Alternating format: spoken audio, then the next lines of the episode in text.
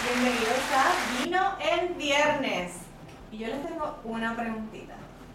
¿Cuántos saben a qué sabe el vino? Hay, ¿verdad? Personas que están empezando con este tema ahora. Hay otros que son bastante conocedores. Hay muchos influencers ahora en el tema del vino. E inclusive la juventud eh, se está motivando a conocer, ¿verdad? Lo que es este tema, no solo, ¿verdad? De, hablando del tipo de bebida, sino de la historia que podemos compartir, de los ratos que podemos eh, con, hacer networking con otro tipo de personas, de conocer acerca de, lo que es el cultivo, la historia y hasta todo lo que tenga que ver con finanzas acerca del vino. Hoy yo le doy la bienvenida a Sabe a Vino, eh, novela aquí, ¿no? ¿verdad? Sommelier y nos va a estar acompañando hoy y nos va a dirigir, ¿verdad?, acerca de su tema, nos va a explicar qué está haciendo. Él es un joven empresario que ha destacado el área de negocios en Puerto Rico con el tema de Sabe a Vino. Bienvenido, Noel. Gracias, Yomari, gracias por esta oportunidad, eh, gracias por invitarme. Eh, no dudes en aceptarla. Eh, bueno, pues mi nombre es Noel Aquino, soy original de Carolina. Eh, comencé en el mundo del vino en el 2017, así que ya llevo unos 6 años. He tenido la oportunidad de estudiar en Puerto Rico y también en Napa Valley, donde viví en San Francisco por el periodo de 2018-2020. Allí tuve la oportunidad de visitar sin números de viñedos, también hacer wine tours, así que había un boricua por allá navegando por esas aguas donde hacíamos la promoción de un recorrido, hacíamos el alquiler del vehículo, nos encargábamos de todo, reservaciones, eh, almuerzos, todo. Dicho sea de paso, este año retomamos ese proyecto, llevando grupos desde Puerto Rico al destino vitivinícola de Napa Valley, ya el viaje está vendido, ¿no? Ya está el cupo eh, de unas ocho personas completado, va a ser del 11 al 18 de septiembre, que es una fecha que me encanta visitar Napa, pues es la época pico de la vendimia, es decir, de la... Del recogido. del recogido, correcto. Y así que las personas que visitan Napa o estos destinos pueden presenciar y disfrutar de un paisaje en su máximo esplendor. Así que esas son algunas de las cosas que realizo. Saga vino nació también en el 2017, un 9 de diciembre recordar que ese fue el año de María. Así que siempre me gusta brevemente decir esta anécdota donde se creó Sabino en la marginal de la Valdoriotti de Castro, donde captaba un poco de internet, no desde el celular. Y de ahí en ah, adelante, pues. Historia de nostalgia. Sí, de ahí en adelante, pues no me he detenido en este proyecto y a través de mis plataformas, que son variadas, ¿no? Desde los podcasts eh, la página web, eh, redes sociales, pues tenemos los servicios, por ejemplo, de degustaciones, talleres de, más dirigidos a aprendizaje eh, de grupos o individuos, y también lo que viene siendo el servicio de personal shopper, que es ayudar a esa persona a elegir sus vinos para su actividad. Y también consultor para esos restaurantes que quieran capacitar a su personal en cuanto al servicio al cliente y en cuanto al tema del manejo del vino, pues también estamos con esos servicios. Ay, ah, perdón que te interrumpa, mencionaste ¿verdad? el tema del, del 2017, el año de María.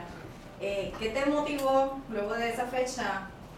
¿Qué decidiste? ¿Cuándo se te ocurrió? ¿Cómo, cómo, cómo entraste al mundo del vino? Esa es una excelente pregunta y rápidamente, yo soy egresado de la Universidad de Puerto Rico, recinto de Río Piedras, Allí, a mucho orgullo, allí estudié geografía y ciencias políticas en bachillerato y maestría en planificación urbana.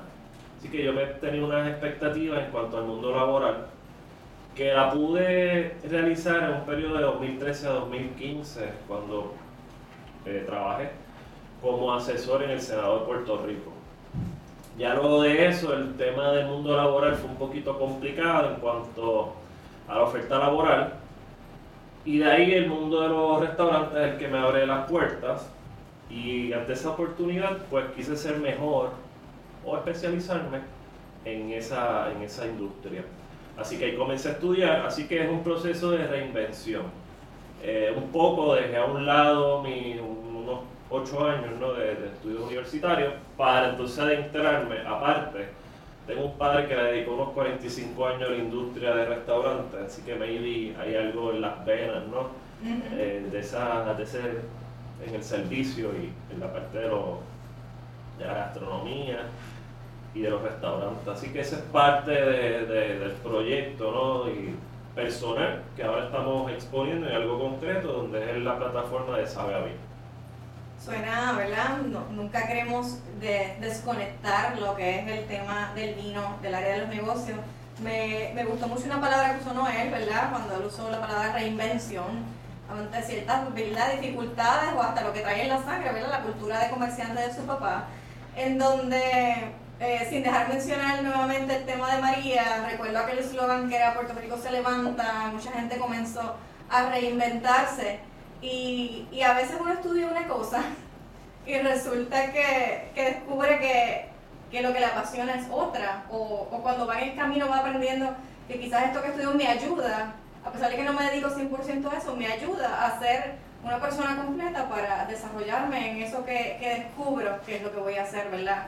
Por el momento de, de lo que estás haciendo ahora, que sería emprender con el área del vino. Definitivamente sí, ya que yo recuerdo muy bien esa primera degustación que tomé estaba aventurando y fue en el viejo San Juan, en la antigua tienda de la Boutique Dubain, eh, donde la entonces Sommelier Mary Cifre muestra los primeros mapas a la hora de hablar de un tema y una región y eso me hizo clic rápido. Así que esa base intelectual pues sí la utilizo mucho también la ejecuto, porque la parte de la disciplina de la planificación eh, lo, lo llevo bien claro en todo lo que me propongo en cuanto a a los proyectos y al día a día, ¿no? A, emprender día a día la tarea de la semana, del mes, del semestre o del año, ¿verdad? O esa programación que uno se proyecta de aquí a un año, a dos, a tres, a cinco. En mi caso yo me tracé, tengo 36 años ahora, lo comencé a los 31, así que me tracé que a los 40 yo tenía que tener bastante montado, orquestado, ¿no? El muñequito. Así que eso es parte un poco de la historia. Eh, quiero aprovechar también que hay un proyecto pronto que, del cual soy colaborador, que es parte, yo quiero que Sabavino sea un referente en el tema del vino en cuanto a servicios y atender unas necesidades diversas, así como describir de ese individuo que quiere hacer una actividad o ese comerciante que quiere capacitar a su personal o esas personas que se quieran tener un poco de ocio, de una estadía, eh, tienen que buscar en la página en Instagram un proyecto que se llama el Castillo Retreat, que hay unas cabañas en forma de barriles donde van a llevar por nombre Sabino Village y es un proyecto bien bonito con, con una persona que, a la que estimo mucho, que es mi primo. Y ahí va a ser una estancia y una experiencia en la, en la hospedería de hospitalidad con el tema del vino bien presente y bien especializado, ¿no? Eh, una hospedería donde se va a caracterizar por el servicio. Así que son varios, ¿verdad?, eh, ramificaciones que Sabadino quiere atender y apelar a las distintas necesidades de, ese público que está ahí interesado en el tema del vino. ¿Y dónde queda ubicado esa área de Sabadino Village? Pues eso, el Castillo Retreat está ubicado en Morovis, bien fácil llegar, eh, de pronto va, se va a estar anunciando esa inauguración. Eh, así que es una ruta bien fácil, es como a 5 minutos de lo que es el restaurante Casa Bavaria y como entre medio de Casa Bavaria y el, el parque de Toro Verde Adventure Park, así que está ahí en ese medio. Entre Morovis y Orocovis. La vista es preciosa. Así que pues como esto es un podcast de emprendedores y comerciantes, negociantes, ¿no? empresarios, pues es la visión que, por la que nos estamos moviendo y la que nos ha llevado aquí a degustar dos, dos vinos. Dos vinos de una región que, que estimo mucho, es mi segunda casa. Napa Valley. Correcto. ¿Qué tal? bueno, yo lo estoy probando desde ahorita. Realmente me gustan mucho los vinos de, de California eh, de Napa Valley, ¿verdad? Y de otras áreas también. Eh, entiendo, ¿verdad? Que este era un... Ambos son Pinot Noir. Eh, y está bastante, ¿verdad? Bastante frutoso. Pues, hacia grosso modo, aquí tenemos dos personas que fueron emprendedores en su momento. Esto es una etiqueta de Robert Mondavi y esto es The Prisoner, que quien creó The Prisoner es un caballero que se llama Dave Finney. Y les voy a explicar brevemente la historia de este caballero, cómo entrelaza con Robert Mondavi. Dave Finney, curiosamente, estudió ciencias políticas. Ok. Y dejó ese mundo a un lado y empieza a trabajar en lo que es un wine bar, eh, lo que es en Arizona. Y en esa oportunidad de trabajo empezó también a, a sembrar en Tucson, Arizona, en unos bloques que eran experimentales con la uva Sinfandel y Syrah. Y de ahí empieza un poco a aprender la parte de la viticultura. Él quiere llevarse eso a Napa y empieza a tocar base y enviar correos y cartas y cartas. Y, y quien único le respondió fue Robert Mondavi. Entonces Robert Mondavi es donde él comienza a aprender y a ejecutar esa parte de la viticultura. ¿Qué pasa? Robert Mondavi, eh, recordarán o si no conocen, pues de 1919 a 1933 fue la prohibición de consumo de alcohol en lo que fue en lo que los Estados Unidos.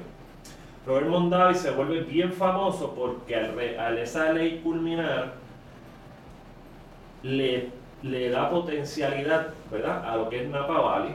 Primero, él monta Robert Mondavi la bodega, una región súper buena para sembrar Cabernet Sauvignon, que es el viñedo se llama Tucano.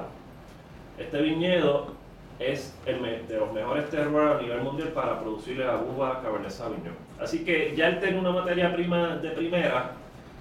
Aparte contaba con la tecnología última de las bodegas en todo Napa. ¿Sabes qué?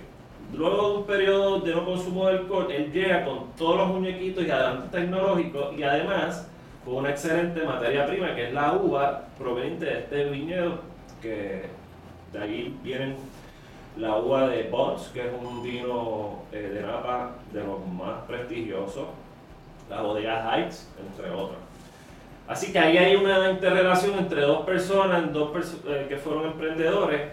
Ya Dave, eh, esto lo creó en el 2010 y lo vendió en el 2016 por 40 millones.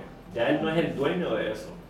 Y luego él crea Orin, Orin Swift Cellars, y lo vende en el 2016 a Galo. Galo a nivel mundial es la compañía más grande que tiene catálogos de distintos viñedos que representa. Así que, dicho sea de paso, no se sabe cuánto se vendió, cuánto fue esa transacción. Fue como dicen a sobre cerrado. Ok. Así que vemos como un emprendedor misterio. que estudia ciencias políticas, que está un momento en Arizona, que empieza a comenzar a trabajar en un wine bar, que empieza a, a ir por el lado de la viticultura, que logra, yo me, yo me identifico mucho en esa parte de la- del envío de cartas e emails, porque es complicado lograr las metas de uno.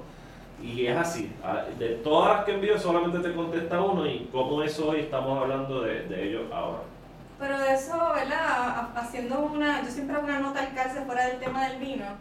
Y de todas las que envío me contesta uno, se parece, y de que no estoy donde quiero estar, se parece al, al tema ahora de- del emprendimiento, donde a veces la gente se frustra porque dice, yo hago todo esto y yo paso noches sin dormir, invierto tanto dinero y solamente recibo un like y solamente recibo una respuesta. Mira, quizás esa es la persona que te va a comprar, quizás esa es la persona que te va a referir a tu segundo cliente, quizás esa es la persona que te va a llevar al área realmente que tú quieres escalar. Eh, de igual manera, ¿verdad? Hay una coincidencia entre Noel, ¿verdad? Que estudió ciencias políticas y está emprendiendo aquí en Puerto Rico, ¿verdad? Donde se habla tanto de recesión, en el tema del vino. eh, y nos vamos, ¿verdad?, a esta área internacional de Napa Valley, donde tenemos otro, otro profesional en las ciencias políticas que incursiona en el tema del vino y cuando vemos a ver está vendiendo empresas, acciones, eh, y que hablamos de millones de dólares. Y a veces eh, estereotipamos quizás ciertos temas, incluyendo el vino, quizás estereotipamos ciertos tipos de profesiones, pensando que, que no todas me van a llevar a esa área no tan solo monetaria, sino esa área exitosa de, de, sentir, de, sentirte completado, de sentirte realizado. Y, y esto te lleva a que realmente no importa lo que estudies, porque a lo mejor lo que decidí estudiar fue lo que mamá o papá querían que yo estudiara, o porque en Puerto Rico quizás nadie se hace dinero si no es médico, licenciado o tiene algún, alguna posición de jerarquía. No importa lo que estudies, es, es esas herramientas que te crea la universidad y aparte de las que uno adquiere de su casa, ¿verdad? Si tuvo una buena crianza entre mamá o papá, te van a formar, te van a dar todas las herramientas para que te conviertas en el empresario o en el empleado, porque ahora se ve que si no eres empresario o eres empleado, necesitamos empleados en todas las, en todas las áreas de trabajar y el empleado es parte crucial de las empresas. O sea, necesitamos empleados, necesitamos mecánicos, necesitamos ingenieros, necesitamos médicos y todo. Y lo importante es que si te tocó barrer, seas el mejor barrendero. Que si estás de mesero o estás cocinando, mire usted, se le note la pasión por, ser, por estar sirviendo. Que si usted está en el tema del vino, que me encanta la conversación que está desarrollando Noel, se le note la pasión que está desarrollando por eso que está haciendo. Así que los dejo con Noel, que está apasionado por el vino. pues, ¿qué te puedo decir? Eh, ¿Entramos a la degustación? Claro. Bueno, rápidamente, Napa eh, la mejor fruta en cuanto al Pinot Noir, que son estas dos opciones que tenemos ante nosotros, es en la de la American Viticulture Area de Carneros, el AVA. El AVA eh, lo crean como un marco regulatorio, es la, el organismo de control de tabaco y droga de los Estados Unidos, la TTP, eh, para que el consumidor tenga una garantía sobre el, producto que se va a estar tomando. Así que Carneros fue la segunda IBA que se creó en Napa. Eh, dicho sea de paso, creemos que a lo mejor el primer IBA fue Napa y Napa fue el segundo. El primero fue en Missouri, Augusta, en 1980 y unos seis meses en el 81 fue Napa. Entonces dentro de Napa, que es la, la, la ABA grande, que puede traducirse eso a lo que es en Francia la apelación de origen controlada, la OEC, o denominación de origen controlada en España, o indicación geográfica en Italia. Pues esta es la versión en Estados Unidos. ¿Cómo se llama acá, discúlpame? ABA. ABA. American Viticulture Area. Entonces, donde mejor se produce el Pinot Noir es en Carneros, que es lo, el más al sur, ya que la Pinot Noir tiene unas características organolépticas bien particulares, eh, son una fruta un poco delicada, su piel es bien delgada, por eso sus vinos son un poco más claros, y ese es el nivel de tanicidad. Entonces, ¿por qué Carneros es la mejor región en Napa para esto? Pues por las condiciones ambientales, climatológicas. Tiene bien cerca lo que es San Pablo Bay, que ofrece una, en las mañanas una neblina bien espectacular.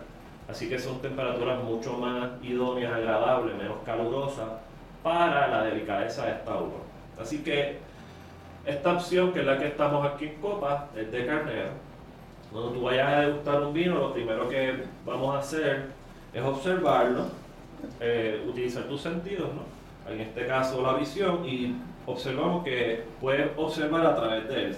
Lo ideal es eh, una superficie blanca, ¿verdad? Para poderlo ver mejor. Entonces ya esto te habla de unas posibles uvas que pueden ser.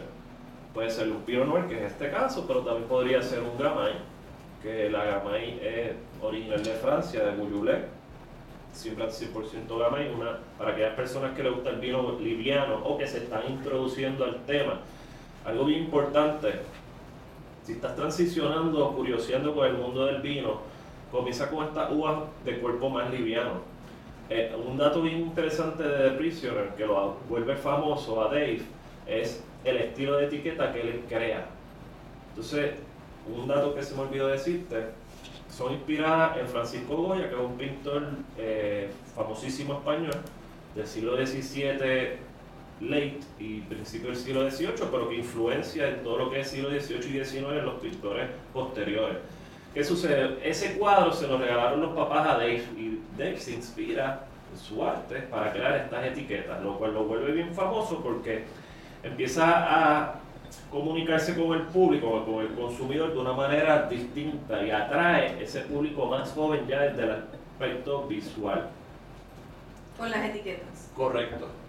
Eh, y dicho sea de paso, son vinos, es lo que quiere, parte de su filosofía es hacer más accesible los vinos, son vinos de un precio súper accesible eh, pero de una gran calidad. Así que tiene, él ha sabido manejar o supo manejar bien esas esa particularidades. Así que, lo, vendió por 40 millones, así que algo está haciendo. Y luego vendió la otra a Galo, que no sabemos en cuánto. O sea, que él se ha sabido mover. Les vamos a poner una fotito a los que nos están escuchando nada más de, de la etiqueta del vino para que puedan apreciar lo, lo que es la pintura. Pues, volviendo aquí a la degustación, lo observamos, entonces ya tenemos unas posibles ideas de qué posibles frutas, ¿verdad? Uvas son. Luego de esto observamos el la brillante. Es un vino brillante, es limpio. ¿Qué significa eso de limpio? Bueno, no vemos nada extraño como un color eh, ya en desmejoría, esas notas muy anaranjadas o muy marrones. Eh, luego lo, pasamos de la parte visual al olfativo. ¿Y cuál es la manera más idónea de hacer esto? Tú lo olfateas una, una vez, un poco con la boca abierta para que tenga eh, retronasal, eh, oxigenación, respiración retronasal. ¿Qué sucede? Luego a mí me gusta batirlo o agitarlo y volverlo a oler. ¿Por qué esto? Bueno, cambia la primera, la segunda nariz a la tercera. Y bien breve, hay cuatro narices en, este lenguaje. La primera nariz es asegurar que esa copa es inolora, que está en condiciones eh, ha sido bien lavada. ¿no? yo iba a pecar de ignorante. Hay cuatro narices, una dos. Pero para llevar esto, eso estuvo súper nice. Pero para llevar esto a esas personas que nos ven, que a lo mejor no, saben dónde tomar un taller o no tienen tal vez el dinero al momento, pues quiero aprovechar y llevarles la información. La primera nariz es asegúrate que esa copa está limpia, no, no huele a jabón, a paño húmedo ni a papel secante. La segunda nariz fue la que yo hice, que fue sin moverlo, olerlo. La tercera nariz es a, agitarlo y así percibir el cambio. Si la oxigenación le benefició, pues tú puedes decir en el servicio, en el restaurante, caramba, me gustaría que me lo oxigenara. Lo que llaman por ahí decantar. Decantar ya es un término más específico para vinos evolucionados en tiempo para separar el sedimento del líquido. El vino pasa mucho tiempo acostado, se crea un sedimento que es un particulado sólido que viene proveniente de, de las ramitas, de la cáscara, de la semilla entonces, para que la experiencia sea más agradable en copa, utilizamos un decanter y separamos el sólido del líquido que viene siendo el vino. Pero si estamos pagando un buen dinero en un buen restaurante, pues tú tienes ya el conocimiento de decir, caramba, yo quiero que me lo oxigene. Y también, importante en este tema, la temperatura. Eh, debe estar a una temperatura fresca. Eh, la verdad, el vino, la temperatura más alta, ronda los 66 grados Fahrenheit. Son vinos ya bien evolucionados en tiempo. Y la verdad es que en Puerto Rico no hay ningún lugar durante el año, muy, muy a menudo, que, que esa sea la temperatura ambiente.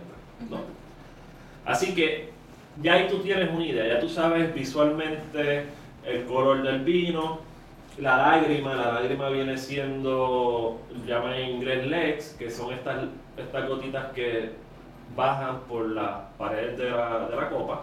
Mientras más rápido bajas, habla del cuerpo, más ligero es el vino, menos alcohol.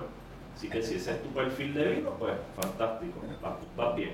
Si la lágrima baja más lenta, más densa, pues te habla de mayor por de alcohol y mayor cuerpo. Ya luego pasamos a la parte gustativa, ya les voy a decir cuál es la cuarta nariz para el primero que se acabe la copa. Yo creo que tú te la terminaste ya. Cuando la copa se vacía, esa es la cuarta nariz. ¿Por qué? Porque aún se guardan aromas en la copa. Entonces hay vinos, increíblemente, que pueden pasar una, dos, tres horas y son bien distintos a ese inicio. y puedes descubrir aromas y complejidades que no las vas a notar en, en el comienzo, ¿no? Así que en el tema del vino es algo que provoca tomarlo despacio, conversar, para darle el vino a que nos muestre sus mejores caras. Cuando tú te vas a, a absorber, ¿no? A, a, tomar ese primer sorbo, no te lo traes muy rápido. Dar unos segundos, unos 30, 20 segundos en boca, pásalo por todas las partes de la, de la boca. Inculto que soy.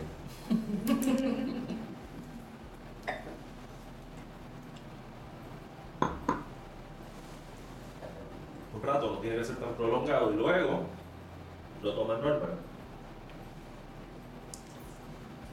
¿Por qué eso? Si lo tomas muy rápido, lo que emite primero el vino es la acidez. Entonces tu paladar no está como que le, zumbaste algo de cantazo, no le das tiempo a que, digamos, por ahí se aclimate. Entonces ya luego lo, to lo, lo toma.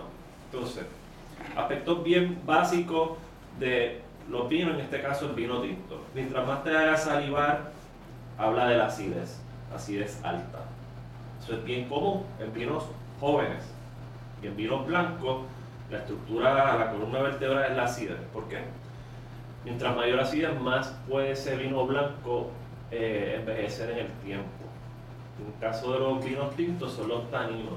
Los taninos se encuentran en la semilla, en el raspón, que es una pequeña, si esta es la uva, una pequeña ramita que conecta una rama, otra rama. Y según la bodega, a veces prensan todo, o según el prensado que le realicen, a veces con la semilla o, o no la semilla, hay distintas cosas. En, el, en lo que viene siendo el viñedo, los taninos ayudan a proteger la uva de posibles depredadores, ¿no? Así que sirve un poco de repelente. Y mientras más gruesa es la piel, más taninos va a tener ese vino. Y pues va a provocar vinos de mayor eh, cantidad de alcohol y mayor cuerpo. ¿Qué sucede? Algo a mí que me gusta hablarles es que ya yo no tengo ni sé cuáles son mis uvas favoritas. Okay. A mí ya yo me adentro más en analizar o explicar las regiones. ¿Por qué? Porque tú te puedes encontrar, si tú tienes un poquito de conocimiento con eso, tú te puedes topar con muy buenas oportunidades y aprovecharlas o desaprovecharlas. Yo te das cuenta una anécdota muy rápido que tuve en Oakland, me toca llevar un vino porque tenemos una reunión get together y era un vino de Francia y la gente, yo lo hablo, lo sirvo y la gente como que causó un impacto positivo. Y sale una persona y dice, caramba, ese vino, ¿qué costó te costó? Yo, ¿cuál precio? No, yo creo que como unos 80. Y éramos como unos 5 y el otro puso 20, 30, 40, una variedad. Pero positivamente. El vino cuesta 10 dólares. Pero viene de una región que solamente produce gamay. Entonces cuando tú te topas ante ti, dices, caramba, 10 dólares. Gamay, Guyulé, es una muy buena opción. Francia, que es bien riguroso en la manera en que realizan sus vinos. Pues tú dices, caramba, esto es valor, calidad-precio extraordinario. Versus tú ir y, si estamos, en, por ejemplo, en Napa, que no lo hacen, pero un ejemplo hipotético, un Pinot Noir de Spring Mountain de Spring Mountain ABA. Pues eso no es, no es esa característica para el Pinot Noir, pues ya eso es más Cabernet por las características de, del clima, del, del calor que, que pasa. O sea, es una uva un poquito muy maltratada. Así que a mí me gusta hablar un poco de las regiones para el beneficio de ustedes y que puedan obtener eh, mejores alternativas a la hora de, de comprar. Sí, eso te, tra te transporta mentalmente a la región mientras te estás degustando el vino, ¿verdad? Uno sí. tiene como un viaje a la historia eh, al, al, conocer de, de dónde es, ¿verdad? De qué región es el vino que se está hablando. No sé si tengas preguntas o, o comentarios. Por ejemplo, esto es un vino liviano. Tú sabes si el vino es con un alcohol elevado, si sientes una especie de calentón en esta zona de- del pecho. Okay. Eh, esto es un vino que baja bien. Los taninos, que son los taninos en boca, no son un sabor, es una sensación. Si ese tanino es bien joven, es más astringente, tú vas a sentir mucha resequedad en la boca. Ya en la medida en que el vino va evolucionando, también va cambiando de color, a notas más anaranjadas, más teja, más barro.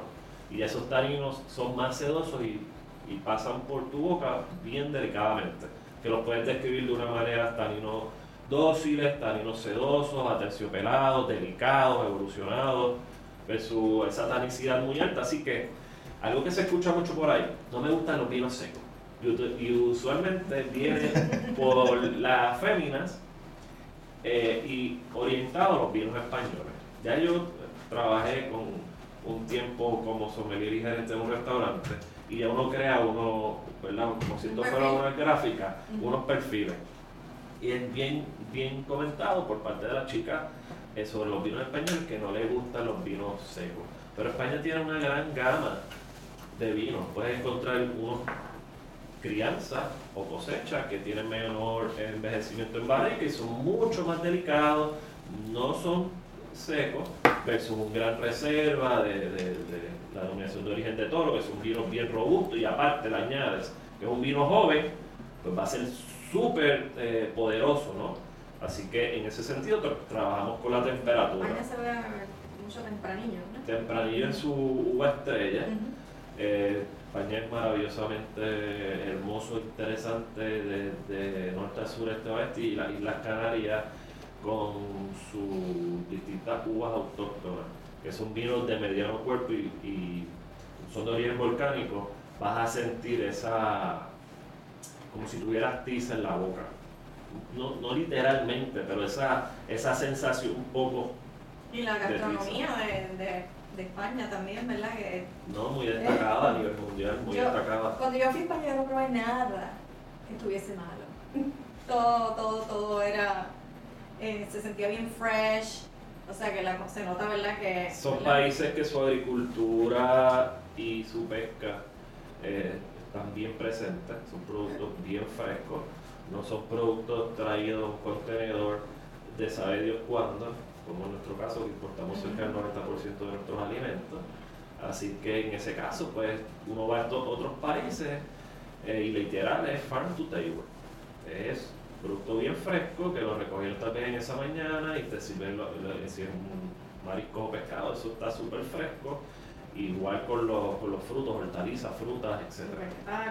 Correcto yo creo que el vino allá sabe diferente de lo que sabe Muy probable. El vino sufre, eh, si no lo manejan bien, ya sea de la bodega al muelle, del muelle en el transbordo, en el contenedor, en el barco. O sea, traer, importar todo sube, sube todo. Los precios aumentaron dramáticamente y eso es un tema que yo he escrito sobre eso, pero rapidito.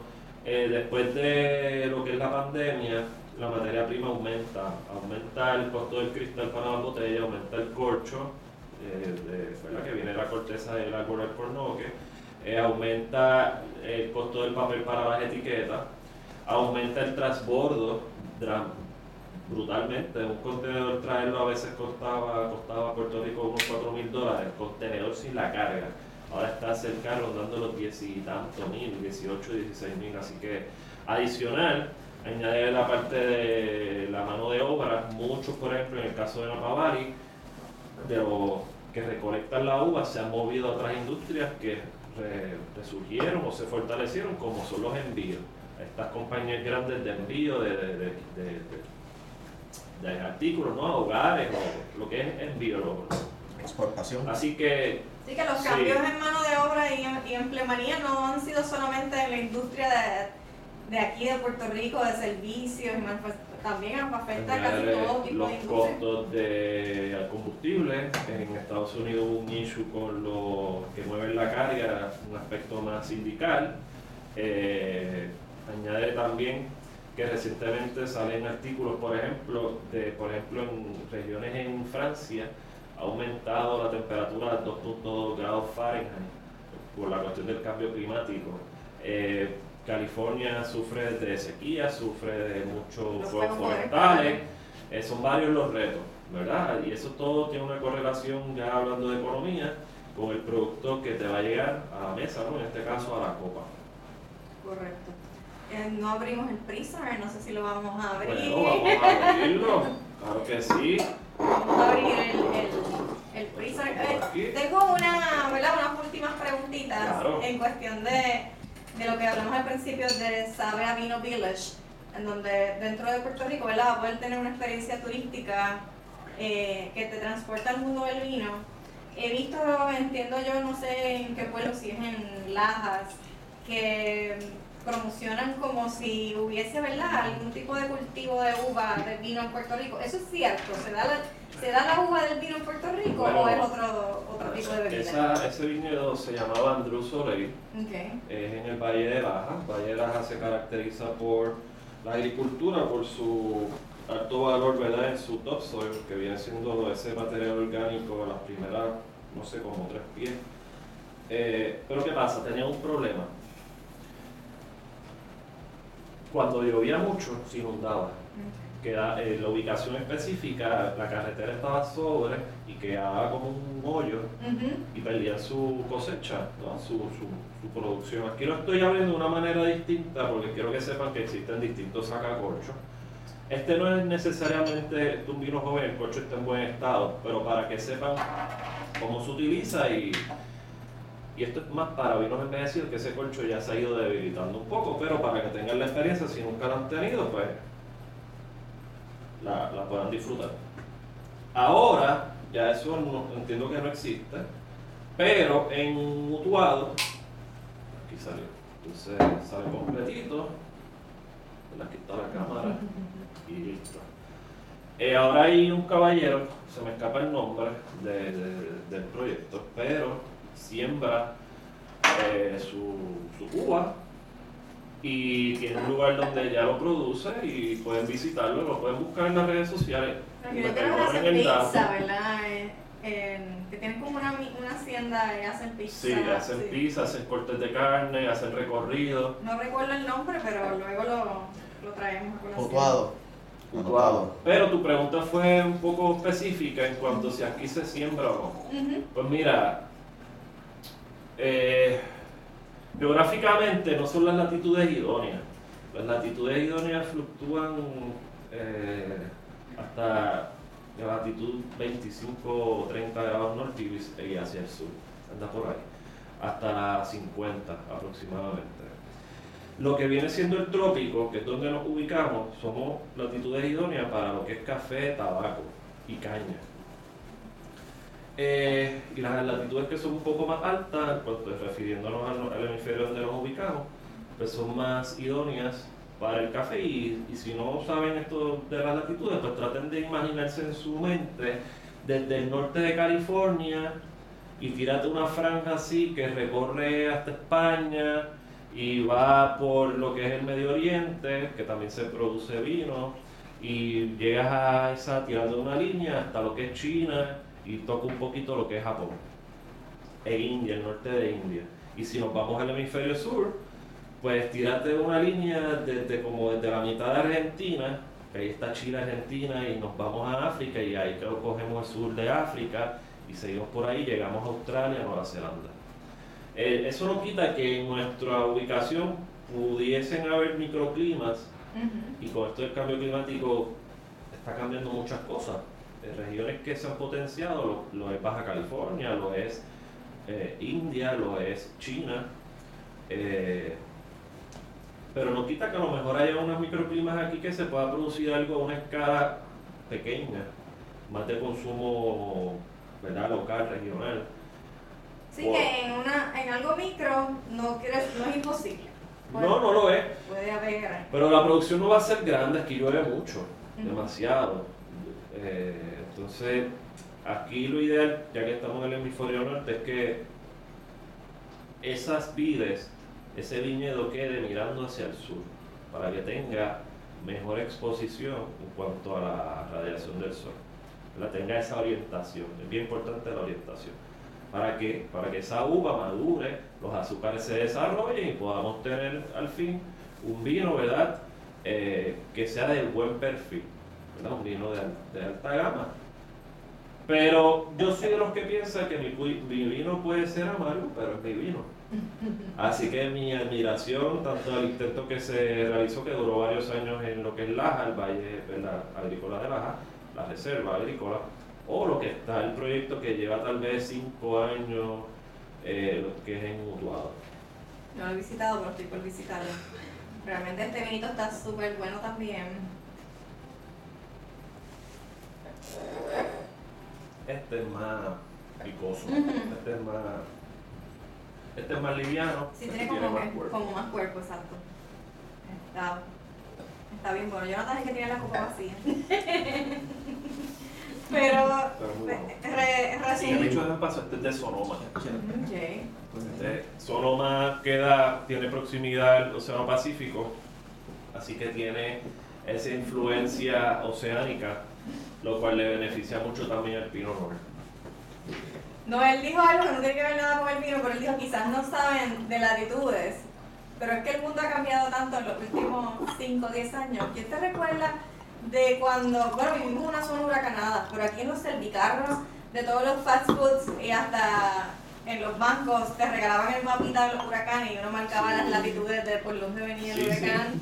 Y, y ya eso no se hace. No, Ahora averíguate con el app que tienes en el celular. pero por eso yo sé que es complicado tratar de recrearlo, pero te lo pongo en una manera gráfica de más o menos la gente ha visitado ciertos países o ciertos lugares o, o han visto mapas, entonces pues, te pueden tener una noción más gráfica versus una numérica. Así que- Bueno, me pareció súper. eh, Saben que Noel da ciertos diferentes tipos de servicios, ¿verdad? Desde wine bar, eh, Sí, tenemos una estación móvil, eh, el Wine Bar, ¿verdad? El móvil Wine Bar Station, para tus eventos, bodas, eventos corporativos, privados, de todo tipo. Ya está en la playa, ya me han escrito que quiero tener la estación de vino, y estoy contento con eso. Eh, y estamos para servirle. Yo respondo mensajes siempre y cuando no esté durmiendo, porque si estoy dormido y es tarde, lo puedo hacer. Eh, y su- me considero bien accesible. Yo ya mismo cumplo años de nuevo. So, van a ver mi wine bar, mi cata, mi maridaje. Ah, sí. El tema del maridaje es muy interesante, que ofrece alternativas bien creativas, tanto para el cocinero o el chef y tanto desde nuestro lado. Eh, ahí yo me saco el sociólogo a pasear y te pregunto todo. Y es la manera en que yo puedo obtener información para recomendarte unas opciones. ¿no? A veces llegaban y preguntaban, esto es un regalo para una persona. Y yo, bueno, ¿qué edad tiene? Ah, esta edad. ¿A qué se dedica? Esto, lo otro. Eh, ¿Has escuchado algo que le gusta tomar o comer o algún país del que habla? ¿Ha viajado a ciertos países? Sí, no. ¿Qué pasa? De ahí yo saco un perfil, científico social al fin, entonces te puedo ofrecer algo que cumpla con tus expectativas porque siempre ella dice, no, que tengo un presupuesto de 40 dólares. Ah, Pues ya filtramos la información.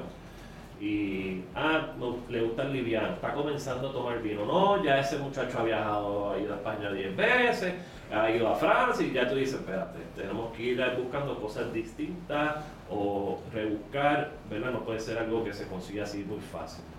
Eh, y para complacer, ¿verdad? Tanto al que va a regalar y al que se lo va a tomar. Y ahí te relacionamos, ¿ves? El conocimiento que hablamos al inicio de, de la formación académica, ¿no? Algo para algo hay que usarlo. Exacto, hasta la psicología va a tener que saber el perfil de la persona, Sí. a quién le vas a regalar.